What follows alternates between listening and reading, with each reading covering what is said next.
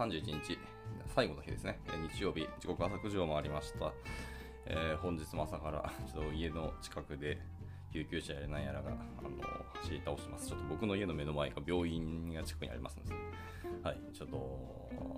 はい、まあ、流れって感じです。すいません。おはようございます。姫美のキースこと桑原です。では、えっと、本日も朝活を始めていきたいなと思います。で、えっとですね、今日もタイトルにある通りですけど、え、2つの記事を読みますと。で、今日は朝一で、えっと、あの、なんだっけ。もうやばい、最近名前が本当出てこなくてひどいですね。えー、ツイッターで流れてきた、あの、日本語の記事ですね。はい。えー、シフトさんの、えーと、技術ブログですけど、えーと、なぜ我々ユニットテストをかけないのかっていうところですね、が、えーと、流れてきましてですね、あ、そう、竹ペペさんがあの流してくださったんですけど、はい、これがなんかちょっと良さそうだったので、次にもうあのタイムリーに流れてきたので、そのまま読んでいこうかなと思います。で、もう一つは、え、ー、と、まあ、技術的なところですけど、あの僕が最近あの魅了されたあのクラウドフレアワークスですね、のブログの中から、えっ、ー、と、How the Cash Works っていうところですね。まあ、前回 How Workers Works っていうところを読んだんですけど、今回はそのキャッシュワークスのところをちょっと読んで読んでいけたらなと思いました。はい。じゃあ早速行っていっていきましょう。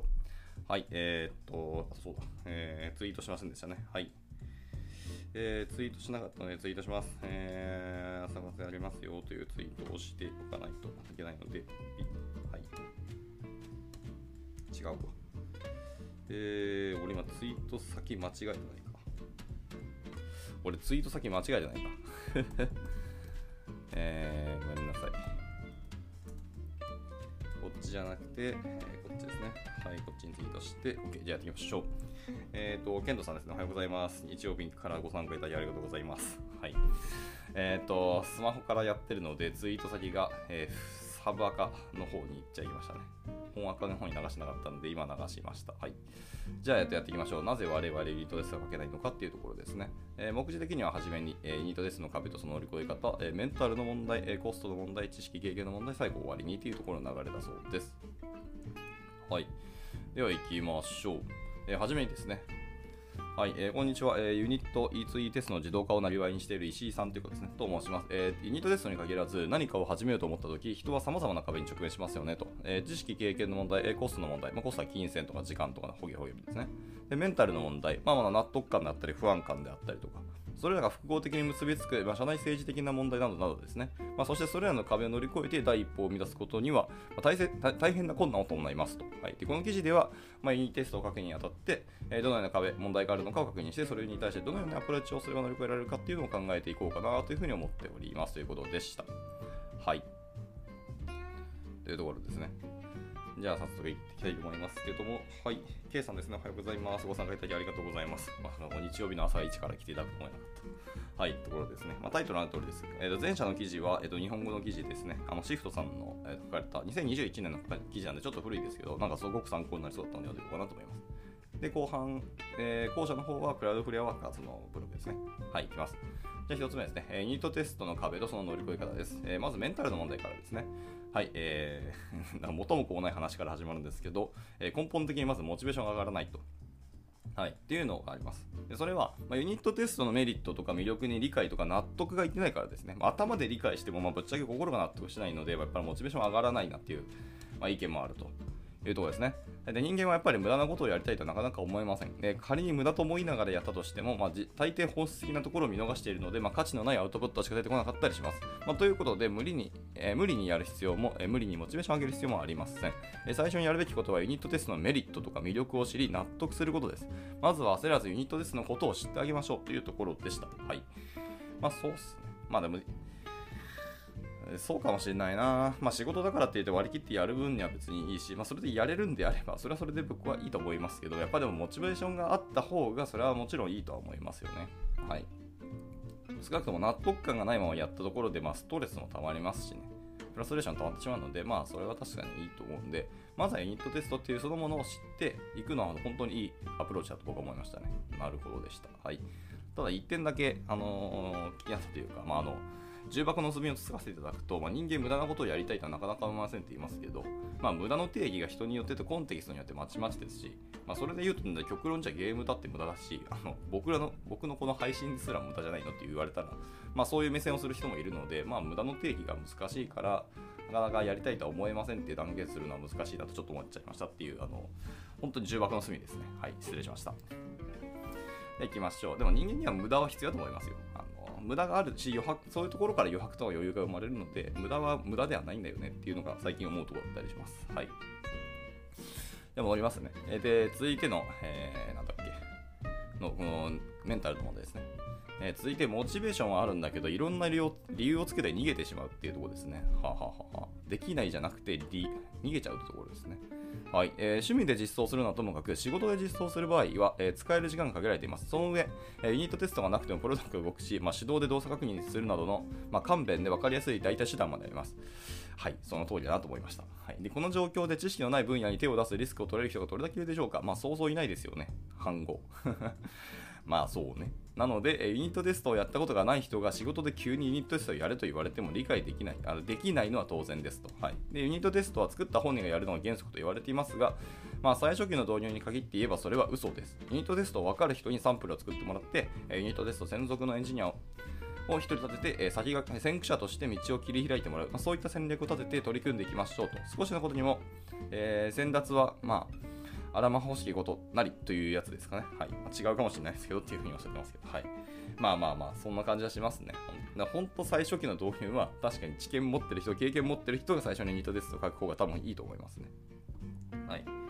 まあ、全くもってその、そういう人がいないんであればもう仕方ない感はありますし、あのまあ、その組織全体として今からあの導入し始めるというところでいいと思います。ただ、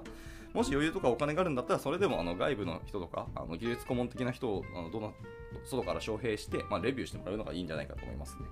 はいまあ、それだけでもテストの文化っていうのはなかなか根付きづらいし、導入も難しいかもしれないですね。本当最初期は。なので、その第三者を、えー、っと、招聘するのは全然ありな話だと、まあ、ビジネス的にもいいと思いますけどね。はい。で、まあ、ある程度経験値ができたんならば、まあ、あの1人であの、それぞれのプロジェクトで書き始めてもいいと思います。はい。では続いて、今のが、えーと、メンタルの問題ですね。じゃ続いてコストの問題です。はい、でそもそもユニットテストを書く時間が見積もられていないと。もう本当にどうしようもない問題ですね、これは。はい、ユニットユニットテストは何らかの書くのに結構時間かかります。その上メンテナンス負荷も侮れないですと。で、きちんと書く場合は最低でも書かない場合の、えー、2倍は見積もってほしいと言ってます。まあ、経験値的に僕も近いかな。なんやかんやそれぐらいかかりますね。えとはいえそこまでの時間を確保するのはなかなか難しいです。でそうそういう時はユニットテスト専門の人を立てて、まあ、その人だけは、え集中的に頑張れるように工数を工面するとか、まあ、全体的に、え少し多めに見積もって最初はメリットの教師を諦め、えメンタルの問題を解消するまで、え練習時間を設けると。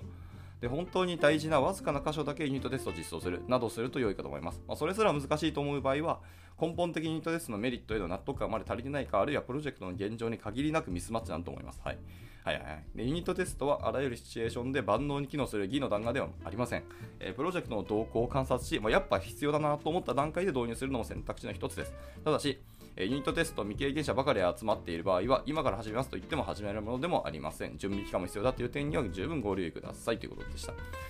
グーのでも出ないぐらいそうだなというふうに思っちゃいましたね。はい。ただまあいろんな長期目線で考えるとビジネス的にはあのインドテスト導入するのは素晴らしいことだと思うんで僕は導入してほしいし、あのー、やっぱしっかり見積もりするときもテストの工数は見積もりたいなと思いますね。あとは、えーとまあ、そのテスト項目書とかを外部に委託してその人間がテストするようなあのそういうドキュメントを作って、まあ、あとそれに対してポチポチやっていくのも別にいいとは思うんですけど人そのものもとミスをする可能性が大いにあるんでまあ、ユニットテストでカバーできて、機械が自動的にやって、なおかつスピーディーにやってもらえるんだったら、それに越したことはないんじゃないかなと思ったりもします。えとはいえ、え、ー、と、また、テスト、またユニットテストを書くにしても、書く人がやっぱり人間なので、人間ってというところはミスがする。ということは、まあ、漏れる可能性もあるし、考慮が足りなかったみたいなのもあったりしますし、まあ、いろんなケースがヒューマンエラーはあり得るんですよ。なので、あのユニットテストに全部あの倒すというか、ユニットテストだけで担保するっていうのはまた違うと思ってて、あのいわゆるモンキーテストですね、その場で適当に使ってもらうみたいなテストも必要だと思います。両方やれるのがまあ理想的なんじゃないかなと思いますね。まあ、得てしてあの本当のユーザーは僕らが開発者が想像しえないあの使い方とかそんなパターンあるんやみたいなことを使い方は全然してくるので、はいまあ、そういうのも含めてイントレストだけであの全部担保してますっていうのはまた違う気はしました。はい、そんな感じです。で続いて、えーと経験とか知識の問題ですね。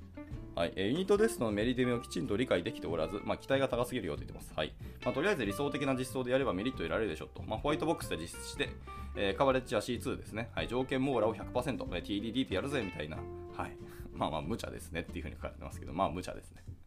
はいまあ、ユニットテストといえば TDD といった印象はまあ確かにありますけども、まあ、TDD はあくまで開発技法の一つでしかないですと。で TDD をやっていないいなかったとしても、まあ、リファクタリング時の、えー心理的安全性の確保、えーリグレッションテストの高速化といった、まあ、テストとしての価値は十分ありますと。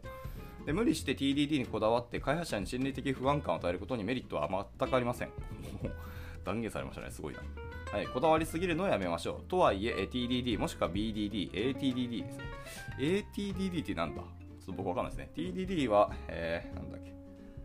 やばい。えー、やばい。TDD なんだっけ testing。えー、やばいやばい。やばい。ほ、本当にひどいな。なんだっけ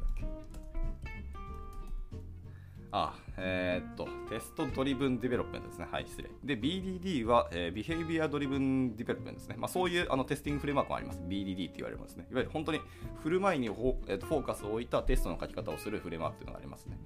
日本の、えー、と有名な BDD ってなんだっけ？空手ってものがありますね。っていうのがあって、あの軽く見たんですけど結構面白かったですね。まあ、結局確かに Java ベースだった気がするんですけど、まあ、のすごくなんですかね、今まで書いたことのないあのテストの書き方をしてて、すごく面白いし、あの人間に沿った書き方ができて面白いなと思いました。BDD っていうのもあります。で、ATDD はすみません、僕がずっと存じ上げてないので、これは不勉強申し訳ないです。はい。まあ、とはいえば、いろんなあのテステテストの書き方の、えー、とフレームワークとかあの手法はありますと。で、それぞれには、まあ、設計をより深く考えさせるという捨てがたいメリットもありますと。で挑戦できるならばぜひ挑戦してください。で、TDD に限らないですけど、えー始めるコツは完璧にこだわらないことです。メリ,、えーメリットです。メソッドの規模や重要度っていうのは気にせず、まずは分かっている要件をちょろっと書き出して、それを NG から OK に変えるところから始めましょうと言ってます。はい。まあ、どんな時にもまずまずはスモールスタートからしてくださいということですね。で、ホワイトボックスやカバレッジにこだわるのもやめましょう。えーこだわりすぎると手段と目的が入れ替わってしまうからです。うわ、これ本当に大事なことですね。はい、そうなんですよね。こだわりすぎると誰のためのというか何のためのっていうのがまた入れ替わってきてしまうので、これ本当重要ですね。はい、で大事な機能や動作をきちっとテスト、まあ、ブラックボックステストをしたら、後のカバレッジはただの指標ですと。でなぜカバレッジが大きく上がったのか、まあ、実装盛り変わるかもっていうところもありますし、えなぜ下がったのか、もう実は全然検証していなかったところがあるのかもみたいなところですね。を振り返るための目安でしかないです。カバレッジはあくまで指標ですと。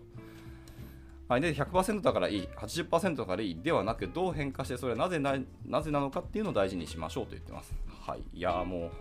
はい、はい、はいしか言えなかった。はい、じゃあ続いて、えーと、手はつけたけど、普通にわからん、なんか違う気がする、効果が出ないみたいなこともあるよって言いますね。はい。で、まず手をつけられた時点であなたは素晴らしいですって。で、一番大きな壁を乗り越えられたと言っても過言ではないです。まあなんか言いますよね、なんか。えー、と目標に対してあの着手し始めたり第一歩を踏み込んだらもう半分超えたよっていうあの格言が確かあった気がします。はい半分だったり9割だったりみたいなあのいろんな意見はありますけどそう一番の壁はその第一歩を踏み込む踏み出すところがやっぱり一番の壁だそうですね。大体うんどんな世界でも同じだと思いますけど。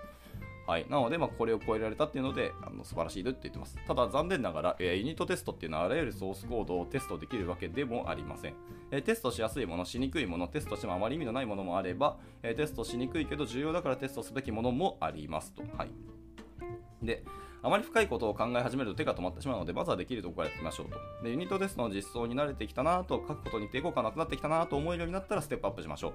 う。で例えば、アジャイルなどで、まあ、イテレティブな開発を行っている場合は、えその後の手動テストで、え検知された不具合を見て、どこをテストしたらよかったのか振り返ってみましょうと。そしてその箇所について実装するなど積み重ねをしてみると良いでしょうと言ってますね。はい、でテストのための、えー技がそもそもわからないという場合は、まあ、レガシーコード改善ガイドなどの書籍を当たってみるのもいいですし、インターネットでテス、えースタブやオーバーライド、メソッドの切り出しなどを検索するとそれなりに情報も出てくると思います。あるいはテスト技法や無後続のテストの、えー、住み分けといったテストそのものに対する知識、経験が足りない場合もあります。でもし QA チームが案件にいる場合は、ペアプロ的に単体テストをやってみると良いでしょう。でいない場合は、チームから何人か、まあ、チームの規模によりますけど、えー QA 専属のメンバーとして働いてもらって、えーペアプロするのも良いと思います。この時、たとえ知識レベルに差があったとしても、双方があのリスペクトを持ち、えー対等な関係になるように注意をしてください。まあこれがすごく重要ですよと言ってます。はい。まあ、その教えてもらうからその人が上というわけではないですし、逆に教わるんだから僕があの下だっていうふうに思う必要もないってことですね。はいはいはいっていうところです。で、えなお、フロントエンドのユニットテストは、ユニットテストという名のほぼ結合テストです。なるほど。で事前準備的な処理がま結構あり、すごく大変です。いや、これは本当そう思います。はい、いわゆるそのユーティリズとかフックスとかに切り出したものでだけであれば、全然単体テスト楽勝なんですけど、まあ、得てしてそれが、それだけでもちろんフロントエンドのあのテストとしてはあの十分じゃないってのは分かってるので、そうなんですよ。準備がすごい大変なんですよ。でもしバックエンドより先にフロントエンドに挑戦しようとしてるんであれば、それはおそらく、え死での旅になります。まあまああの僕バックエンドのテストから入ったのですごく共感はあるんですけどここまで言葉を使うってことはまあまずあのフロントからやるのはやめとけよってことですね。はい。あのごめん書いてました、はい、初めての挑戦としては難しすぎるんでまずはバックエンドが挑戦しましょうというところです。はい。以上まあ、いろいろ書いてきましたけど、終わりにってところ。はい、で今回の記事では、まあ、あまり体系的にニットテストの魅力については書きませんでしたので、ひょっとするとそんなに苦労してまでニットテストやる必要なくないと思われた方もいらっしゃるかもしれませんと。まあ、確かにニットテストの実装にえー、日装にはここまでに書いたように多くの壁が存在します。で、必要なものだけを挙げても、まずユニットテストができるだけの、え、適切なコーティング力、え、テストフレームワークの理解といったユニあのユニットテスト特有の開発知識っていうのが必要になりますと。でチームが置かれた状況に応じて、まあ、適切なテストの戦略、テスト設計の知見といった、まあ、完全にテスト寄りの、え知見も必要になります。また、それらを行うだけの時間、計画とそれらをやり遂げるという、まあ、自信も必要になってきます。ですが、それらの壁を乗り越えられた時に得られるメリットをまた計り知れないものになります。えー、不具合の早期検知、えー、ニット、システム回収時の機能保守、保証か、保証ですね。それによる心理的安全性の確保、ユニットテスト設計の副次的効果による実装の最高、レビュー機会の獲得、ユニットテスト実装の副次的効果による、テスタブル、まあ、複雑でなく再利用性が高い。みたいなソースの実装、テストレポート出力による、まあ、使用や実装状況の可視化などなど、本当に得られるメリットや膨大でありますと。で幸いテストコードはソースをうまくテストできないことはあってもソースソースを壊すことはまずありませんと。でリファクタリングとか始めなければっていう条件はありますけどもね、はい、で恐れず面倒くさがらずぜひともチャレンジしてみていただけると嬉しく思います。長い文章を読みいただきありがとうございましたというところで、まあ、シビジャの方はその株式会社シフトさんですね。もうテスト専門にされているソフトウェアテスト専門の会社シフトさんですね。の、えー実務経験5年でシフトに入社から2年半が経過した時に書かれたブログです。まあ、これが1年ちょっと前のあのブログなんですけどね。はい、っていうところでした。まあ、なかなか面白かったですね、本当に。と、まあ、テストを書いたことある方は、みんな、うんうん、そうだな、わかるみたいなことになるような気はしてます。はい、まあ、それぐらい、まあ、壁は大きいんですけど、でも、なんですかね、やっぱり得られるメリットが大きいのも本当にあの全く同意なんですよね。なので、ぜひぜひ書いてみていただければなと思いますし、難しかったらあのやっぱり有名なフレームワークですねあの世間一般で流行っていると言われているあのまずユニットテストのフレームワーク、まあ、たくさんあるんですけど今のところやっぱジェストでもうほぼほぼ一強なんじゃないかなっていうぐらいには確かまだ、えー、っと、ジェストが強い、ダウンロード数が1位だった記憶がありますので、まあ、一回そのジェストの入門とかチュートリアルも確かあったと思うので、その辺で手を動かしてみて、あ、こうやって書くんだなっていうのを知っていただくのが、まずはいいんじゃないかなと思ったりしました。はい。で、まあ、いろんな使い方があります。あの、スタブの話もありますし、あとスパイすることもできたりしますし、はい、まあ、いろんな機能もありますのでね、あのー、あのですね、カバレッジ出力することもできたりしますので、ぜひぜひ触ってみていただければいいんじゃないかなと思ったりしていました。はい。以上が、えー、と前半の記事ですね。えー、なぜ我々は、えー、ユニットテストが増えないのかというところからでした。はい。じゃあ、えー、と残り時間、まあ、あと7分ぐらいしかないんですけど、えー、ともう1個ですね、How the Cash Works ですね。あのクラウドフレアワーカーズの、えー、ブログの一つ、えー、How the Cash Works を読んでいこうと思います。まあ、以前、えー、と How Workers Works っていうところですね。どうやってあのワーカーズが動いてるのかというところを見させていただいたんですけど、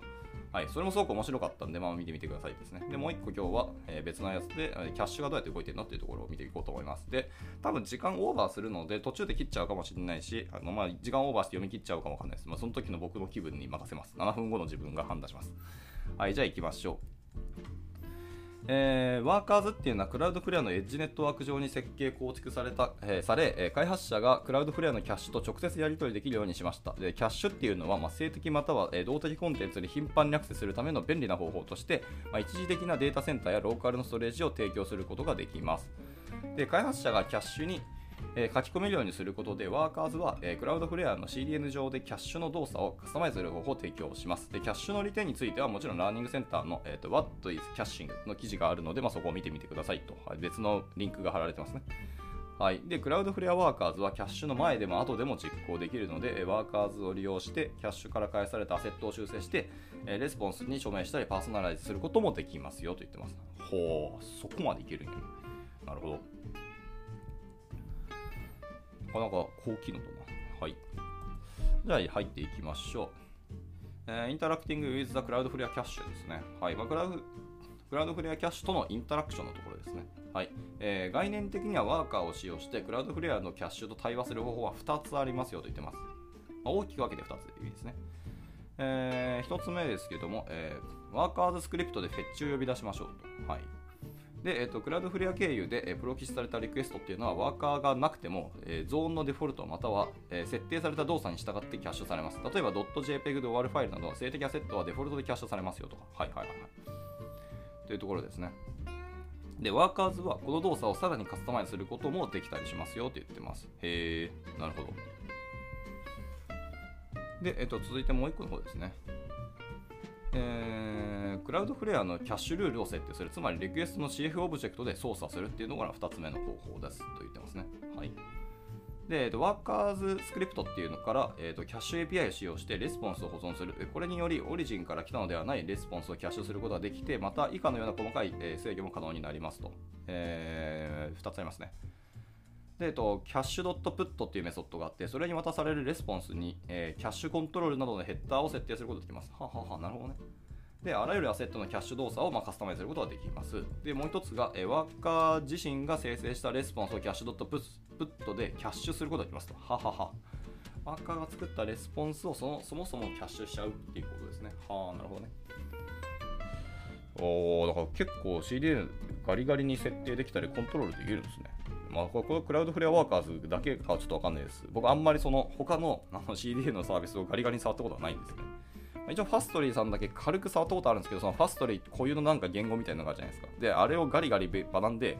書いたことは実はあんまないんですよね。とか、他の CTN っていうと結局クラウド、ちゃうわ。AWS クラウドフロントか。はい。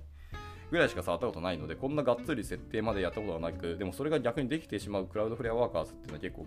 やっぱ魅力的だとちょっと感じてきましたね。はい。続いて、えー、パーシングアセットストストアとか、with the cache API ですね。はい、キャッシュ API で保存されたアセットのパージってところです。はい、でキャッシュ API の操作によってキャッシュに保存されたアセットっていうのはいくつかの方法でパージすることができます。えー、ワーカー内で、え、キャッシュ .delete っていうのを呼び出して、まあ、一致するリクエスト変数を持つアセットのキャッシュを無効にします。はい、まあなるほどね。これが1つ目でしたと。キャッシュ .delete っていうのをワーカー内で呼び出すことができるんですね、そもそもね。で、一致するリクエスト変数を持つアセットのキャッシュを無効にします。はい。で、えー、これは、この方法でパージされたアセットっていうのは、ワーカーランタイムが実行されたデータセンターに対してのみ、えー、ローカルにパージされます。で、アセットをグローバルにパージするには、えー、標準のキャッシュパージオプションを持つ必要もありますと。あ、使用する必要があります。で、キャッシュ API の実装に基づき、すべてのキャッシュパージエンドポイントが、えキャッシュ API によって、え保存されたアセットをパージするために機能するわけじゃないですよというところに注意してくださいということでした。はいはいはい。なるほどね。なるほど。まあ、パージエンドポイントっていうんだから、まあ、それができると思ったけど、すべてそうだっていうわけではないわけですね。はい。もしくは、それ専門のための機能というわけでもないよというところは注意が必要ですと言いました。まあ、この辺は多分ドキュメントを見て使い方をしっかり学ぶのが、まあ、まずはいいんじゃないかというところですね。はい。で続いて、えー、ゾーン上のすべてのアセットっていうのは、えーと、パージエブリシングキャッシュオペレーションを使用してパージすることができますと。えー、何ですか、それは。パージエブリシングキャッシュっていうオペレーションがあって、それを使用することでパージすることができますって言ってますね。へえ、そんなんあるんや。で、えーと、このパージっていうのはメソッドセットに関係なく、すべてのデータセンターでクラウドフレアゾーンに関連するすべてのアセットをキャッシュから削除します。ほう。まあ、名前の通りですね。パージエブリシングキャッシュですね。はい。で、えっ、ー、と、Everything Customers、違う、エンタープライズカスタマーでした。失礼しました。エンタープライズカスタマーでは、えーと、ワーカーで response.headers.append っていうメソッドがあるので、それを呼び出し、えー、そのリクエストに、えー、キャッシュタグっていうですね、キャッシュハイフンタグですね。っていう値を動的に追加することで、えー、キャッシュタグ図をリクエストに追加することができます。動的に追加できるんですね。ほーん一度設定されると、これらのタグは、えー、ゾーン上のすべてのキャッシュされた資産を無効にすることなく、えー、キャッシュから選択的に資産をパージするために使用することができますと。おお、コントロールできるってことですね。はいはいはいはい。パージに対してもすごいコントローラブルに扱うことができるということでした。いや、なかなか魅力だな、やっぱり。はい。で、続いて、えっ、と、エッジ VS ブラウザーキャッシングですね。はい。まあ、エッジとブラウザーキャッシュの比較ってところですね。はい。えー、エッジと、えー、ブラウザーキャッシュっていうのは、クライアントへのレスポンスで送信される Cache-Control ヘッダー。えー、 event .respondWith ですね。with か。っていうメソッドに渡される、または約束された、約束されたっていうのはあれか。えー、プロミスですね。はい。約束されたレスポンスに通じて、えー、を通じてですね。えー、 Cache-Control ヘッダーを通じて前は制御されますと。で、ワーカーはレスポンスにこのヘッダーを設定することで、ブラウザーキャッシュの動作をカスタマイズすることができます。はい。で、このドキュメントでは触れてないですけど、クレアドフレアの、えー、キャッシュを制御する他の手段には以下のものがあります。えー、ページルールと、えー、クラウドフレアキャッシュの設定文字というものがあります。はい。まあ、そのページのリンクもあるので見てみてくださいと。でもし JavaScript を書かずにコントロールしたい場合は、How to Control Cloudflare's Cache Support っていう記事がありますので、まずそこを見てみてくださいということでした。はい。なるほど。で、えー、とちょっと補足的なのがありますね。えー、 Cloudflare の、えー、オブジェクトをキャッシュするには、キャッシュ API と fetch のどちらを使うべきですかと。はいはい。まあ、 fetch API, API もあるからそうですね。で、 Workers がミドルウェアとして動作する。つまり、ワーカーが、えー、 fetch 経由でサブリクエストを送信する、えー、リクエストでは、 fetch を使用することがまあ一応推奨されますと。で、これは意図しない動的キャッシュを防ぎつつ、キャッシュを最適化するための既存の設定があるためになります。で、バックエンドがない、つまり Workers Sites のように、えプロジェクト全体が Workers 上にあるプロジェクトの場合は、キャッシュをカスタマイズするにはキャッシュ API が唯一の選択肢となります。はいはいはい。で、アセットは、えワーカーのサブリクエストで指定されたホスト名でキャッシュされますと。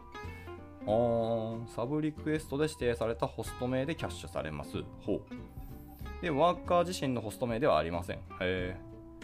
リクエストの時の名前でキャッシュされるんですね。うん。これはちょっと、なんか落とし穴感がありますね。で、従ってキャッシュされたアセットを削除するには、ワーカーサブリクエストに含まれるホスト名に対して削除を実行する必要がありますと。ああ、なるほどですね。ってことは、やっぱりフェッチを使うときは、そこの名前しっかり注意してくださいとか、しっかりあのアプリケーションの方で管理しないといけないなっていうところですね、これは。なるほどね。まあでもそういう名前はまあ最終的にコンスタンスみたいなファイルにまとめると思うんで、そこであの一元管理しておけばまあとりあえずは大丈夫かな。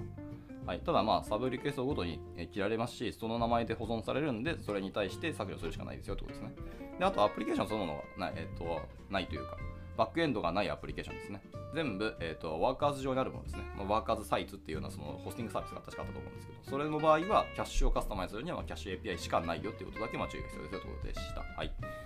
えー、で、時間気づいたら32分になったんですけど、えっ、ー、と、まあ日曜日ですし、このままちょっと走り倒したいと思いました。で、今ちょうど出てきたそうフェッチとキャッシュ API の比較みたいなところに入ったんですけど、そのフェッチとキャッシュ API の説明がこの後に続くので、やっぱそこまで読まないとふーんで終わっちゃう気がするんで、はい、あとまあ本当にまたもう少しなんで、まあ多分10分もいかないぐらいですかね。読んでいきたいと思います。はい。じゃあちょっとフェッチの方ですね。えー、まずフェッチの方からです。えーと、ワーカーズのコンテキストでは、えー、ランタイムが提供するフェッチは、クラウドフレアのキャッシュと通信をしますと。でまずフェッチは URL が別のゾーンにマッチするかどうかを確認します。でもしマッチすれば、そのゾーンのキャッシュ、またはワーカーを通して、えー、読み込みをしますと。でそうでない場合は URL がクラウドフレア以外のサイトであっても、えー、自分のゾーンのキャッシュをまず読みに行きます。で、フェッチのキャッシュ設定っていうのはクラウドフレアの設定に基づいて自動的にキャッシュルールを適用します。で、フェッチではキャッシュに到達する前にオブジェクトを修正または、えー、検査することはできませんが、はい。えーと、キャッシュの方法を修正することは可能ですと言ってます。へー、なるほど。まあ、なるべく、あのー、なんですか、エラーパターンというか、正常系じゃないパターンについてもなるべくはあのデフォルト値をサポートしてはいますよねってところも結構注目だと思いました、ね。で、レスポンスがキャッシュを満たすと、えー、レスポンスヘッダーには CF キャッシュステータスのヒットっていうのを含みますというふうに書いてますね。で CF キャッシュステータスを見れば、えー、オブジェクトがキャッシュされようとしていることが分かります。はい。なちゃんとヘッダーを見てみてくださいということですね。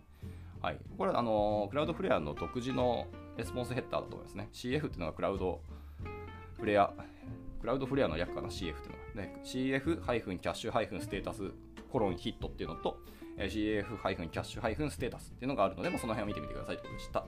で、このテンプレートでは、えー、 fetch を使用して特定のリクエストに対する、えー、 Cloudflare キャッシュの動作をカスタマイズする方法も示してますよっていうことでした。はい。あで、そのこのテンプレートのテンプレートっていうところにあの記事のリンクがあって、これもまた Cloudflare の、えーと、 Workers ブログの一つですね。その中に examples っていうページがあるので、そこの中に、えーと、そのテンプレートがあるので見てみてくださいということでした。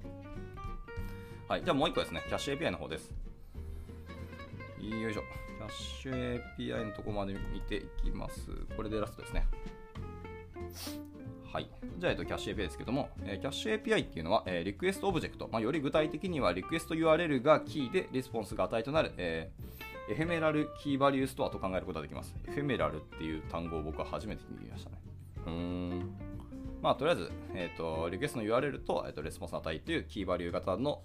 はい、えっ、と、ストアというふうに考えることもできますよというふうに言ってますね。はい。で、えーと、 Cloudflare キャッシュでは2種類のキャッシュ名前空間というのが、えーと利用できますよと言ってます。はい。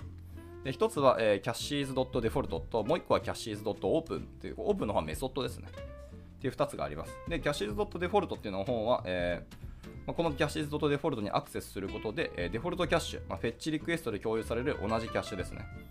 はい、にアクセスすることができます。これは、えーレスポンスを受け取った後、すでにキャッシュされているコンテンツを上書きする必要がある場合にとても便利ですよと言ってます。はいはい。で、もう一個、キャッシュドット、えーキャッシーだ、キャッシーズですね。キャッシーズ複数形です。ドットオープンメソッドですね。はい、こっちですけど、こっちはレッドスペースキャッシュイコール、えー、アウェイトの、まあ、キャッシーズドットオープンっていうのがメソッドを実行するみたいな感じですね。で、引数にはまあキャッシュネームみたいなものを使用し、あのまあ、定数で持ったり、まあ、文字列で渡しますと。で、これを使用すると、名前空間キャッシュですね。フェッチリクエストで共有されるキャッシュとは別のものになりますと。はい。にアクセスすることができます。はい。だからそれとは別の名前空間がちゃんと切られているので、そこにアクセスすることができますと。で、キャッシーズ .open はキャッシーズ .default とは異なり、えー非同期関数であることに注意してくださいということです。はい。default の方は、えっ、と、まあ、オブジェクトですけど、えーオープンの方は関数で、かつこれは非同期関数なので、ちゃんと await してくださいねということでした。はい。逆に言うと、えーコールするときはちゃんと非同期関数なので、 async 関数の中に入れなきゃいけないのかなっていうところがありますね。はい。まあ、 caches、キャッシュ API を使用する場合はこの辺注意してくださいということでした。で、えーと、プログラムでキャッシュの保存や削除を行いたい場合があるでしょうと。例えば、まあ、あるオリジンがキャッシュコントロール MaxEdge0 みたいなヘッダーで応答していて、まあ、変更できないものとします。で、代わりに、えレスポンスを複製して、ヘッダーを max-age 3600 の値に調整をして、えーキャッシュ API を使用して変更したレスポンスを1時間保存することもできますと。はあ、なるほどね。まあ、リクエストはもうどうしようもないので、えーとレスポンスのところに、えーハッキングをして、そこで、えー、と複製をしておいて、ヘッダーを設定して、あのー Workers の方で持つことができるよということができます。いや、これありがたいな。ああ、すごいね。キャッシュ API すごいですね。まあまあ、そんなちょっとテクニカルな状況になるかっていうのはまた難しいですけど、まあ、なんやかんや必要になる気はしてるんですよね。はい。で、えっと、フェッチリクエストに、えー頼らず、キャッシュからレスポンスに、えープログラム的にアクセスしたい場合もあるでしょうと。はい。例えば、えーえーまあ、HTML、え？https コロンスラスラ example.com すら、えースローレスポンスみたいなエンドポイントに対応する、えレスポンスがすでにキャッシュされているかどうか確認することができますよと言ってます。はい、もしそれならば、えーと、遅いリクエストを避けることもできますよね。はいまあ、スローレスポンスっていうのは面白いですね。というエンドポイント。まあ、とある、えーとエンドポイントのまあレスポンスが遅い場合ですね。という場合はそもそもそもキャッシュされてるかどうかっていうのをまず確認して、えー、とそうならば、えー、と避けることもできますよって言ってますね。はい。なるほどね。でこの点、まあ、ど遅いリクエストがな、えー、とどうやって判定をするのか、あのまあ、どこでコントロールするのかちょっとまだ書いてないんで、この辺はあれですね、他のブログ記事を読まなきゃいけない気はしますね。ただ、ま、そこができるというのは結構大きいですね。選択肢としてあるっていうのは。はい。で、こちらのテンプレートは、えーキャッシュ API の使用方法を示してますので、まあ、キャッシュ API の制限については制限事項っていうあの章もあります。リミッツっていうページもあるので、そこを見てみてくださいと。でもちろんこちらに対してもあのテンプレートがあります。えー同じ、えークラウドフレアワーカーズブログの、えー、エグザンプルの中にキャッシュ API っていうテンプレートがあるので、まあ、そこも見てみてくださいっていうことでした。はい。以上、まあ、クラウドフレアワーカーズの、えー、How the Cash Works のところも見ていきました。はい。まあ、ちょっと時間オーバーしたんですけど、まあ、今日の朝方じゃこちらで以上にしたいかなと思います。はい。まあ、最近の、えっ、と、水さんのブログじゃないわ、えっ、と、LT スライドで、はい、僕はクラウドフレアにちょっと完全に魅了されてしまったので、今ちょいちょい見始めたってところなんですけど、かなり、えー、とクラウドフレアワーカーズのエッジサーバーでできることが強くてですね、あの普通に Node.js アプリケーションがあの動くと、まあ、もちろんあのメモリとかの限界はあるんですけど、それでも Node サーバーとして動いちゃうっていうところがもうめちゃめちゃ怖いというかすごいと思いました。それに SQLite まで入ってくれちゃってるので、本当にアプリケーションとして動いちゃうんですよね。っていうところはかなり魅力だと僕は思ってて、今、あのクラウドフレアワーカーズをちょっと見てるって感じでした。はい。まあ、今後、また読むときに、時間余ったら、とちょいちょい読んでいこうかなと思ったりしてますので、まあ、あのお付き合いいただけたらすごく嬉しいと思います。では、えっと今日の朝活はこちらで以上にしたいなと思います。はい。日曜日の朝からこんなに参加いただきありがとうございます。皆さん、すごい勤勉な方ですね。はい。いいリズムだなと思いました。はい。というところで、まだ明日も、えーゆっくりのんびり何か記事読んでいきたいと思います。では今日は日曜日ですね。はい、えー休日のんびりとお過ごしいただければなと思います。では終了します。お疲れ様でした。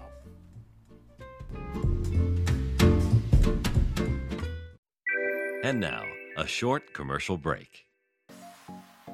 現在、エンジニアの採用にお困りではありませんか？候補者とのマッチ率を高めたい、辞退率を下げたいという課題がある場合、ポッドキャストの活用がおすすめです。音声だからこそ伝えられる深い情報で、候補者の興味関心を高めることができます。株式会社ピトパでは、企業の採用広報に役立つ、ポッドキャスト作りをサポートしています。気になる方は、カタカナでピトパと検索し、X またはホームページのお問い合わせより、ぜひご連絡ください。